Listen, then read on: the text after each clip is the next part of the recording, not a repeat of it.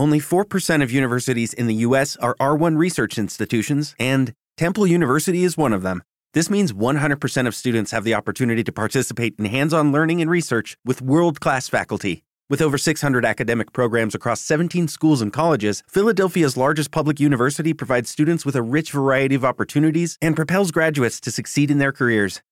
Temple University. Schedule a campus tour today at admissions.temple.edu/visit.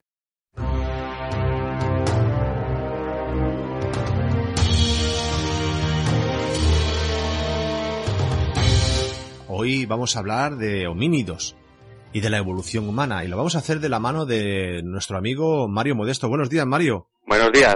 Muy buenos días. Mira, Mario, te vas a presentar tú. Sí. Eh, explícanos eh, a qué te dedicas y bueno, y, tu, y tu, tus estudios. Bueno, pues miren, yo estudié en la Universidad eh, Complutense de Madrid, hice Ciencias Biológicas, me especialicé luego en Zoología y luego di el salto a la evolución humana y me matriculé en el máster que se imparte en la Universidad Rovira i Virgili de Tarragona Ujú, sobre arqueología del cuaternario y evolución humana. Y ahora mismo desarrollo mi tesis doctoral bajo la dirección de, Bermúdez de José María Bermúdez de Castro Sí. y Christopher Dean en el CENIE en Burgos. Ujú. El máster de la Rovira de Vigili le- debe ser el Eduard Carbonell, el, el Efectivamente, lo- del máster, efectivamente, lo- está bajo la supervisión de, del IPES. que ya lo tuvimos en este programa. Ujú. Bueno, pues vamos a hablar de, de la evolución humana y vamos a empezar hablando de los primeros ancestros, los, los anteriores a los primeros eh, especímenes humanos. Y vamos a hablar de, bueno, sobre todo de sus características morfológicas, de toda, de una serie de, de, de homínidos, sus características morfológicas, sus hábitats, sus costumbres, ¿vale? Y vamos a empezar por uno, que a ver si me sale el nombre, que es bastante complicado, que es anterior a los australopithecus, que se llama Sale, Sahelanthropus.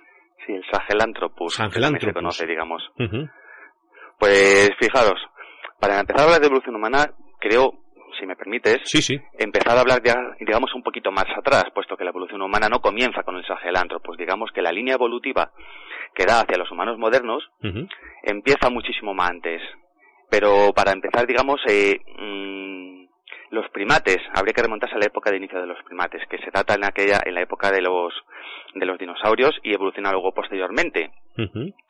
Eh, cuando empezamos a hablar de los primeros eh, homínidos, digamos, eh, habría que hablar justamente a partir del antepasado común que existe entre chimpancés, que son nuestros primos hermanos a nivel filogenético, Sí. y los humanos modernos. Y efectivamente, en ese nodo que tú comentabas con el Sahelanthropus, es en el cual pudieran encontrarse varias especies, entre ellas el Sahelanthropus, que se debaten sobre cuál es el realmente el antepasado directo de los homininos que somos nosotros. Entonces, si nos centramos en el Sahelanthropus, el Sahelanthropus es una especie que tiene en torno, que se descubrió en el centro de, de África, digamos en la zona del Sáhara, en Chad, y tiene alrededor de unos 7 millones de años, que es donde se estima que está el antepasado común de humanos modernos y de chimpancés. Tiene unas características particulares que determinan o que apuntan a que pueda ser el antepasado de humanos, en el sentido de que el bipedismo es una característica que consideramos que es humana. Y el Sahelanthropus presenta unas características, sobre todo en la base del cráneo, que parecen indicar que es ya parte de la línea evolutiva que origina nuestra especie. Y esta característica en particular se refiere a la, a la zona de inserción de la columna vertebral en la base del cráneo. Si nos ponemos a pensar, el ser bípedo implica que el agujero por el cual entra la columna vertebral y la médula espinal, mejor dicho, hacia el cerebro, Sí. debe estar verticalizado, tiene que caer en la vertical. Los chimpancés, por ejemplo, al ser principalmente cuadrúpedos, tienen ese agujero lo tienen en la parte posterior del cráneo, no lo tienen en la parte basal. Y parece que en este caso el Sahelanthropus tiene la posición del foramen magnum, Sí. que es el agujero por el cual se inserta la médula espinal en el cráneo, lo tiene centralizado en la base del cráneo o tendiendo hacia la parte central del cráneo. Estaremos diciendo que ya, mm, bueno, salvando la distancia, evidentemente, es más humano que chimpancé. Bueno, digamos que está en la línea evolutiva. No es cuestión de que sea más o menos porque no es ni, ni humano ni chimpancé. Es el Ujú. Sahelanthropus que está en ese nodo o en, esa, en ese periodo de unos 7 millones de años en el cual todavía no se sabe muy bien hacia dónde van a tender las líneas evolutivas. También tenemos que tener en consideración en este punto que cuanto más nos acercamos a la zona de, diver- de divergencia o de separación de chimpancés y humanos, determinar con precisión cuáles son las características que van hacia una línea o hacia otra se complica más y por lo que hay un mare magnum de especies que se debaten por ser cuál es, por ser cuál es el antepasado de los homininos, que somos nosotros.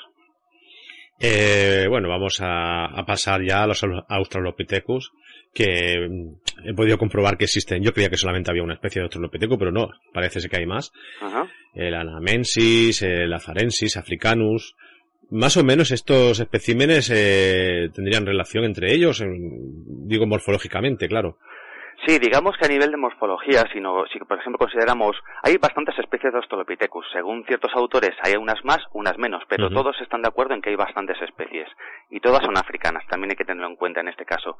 En cuanto a tamaño corporal, todos los Australopithecus tienen una estatura en torno, dependiendo si son hembras o machos, en torno a un metro, un metro y poco las hembras y un metro treinta, un metro cuarenta los machos, según las especies.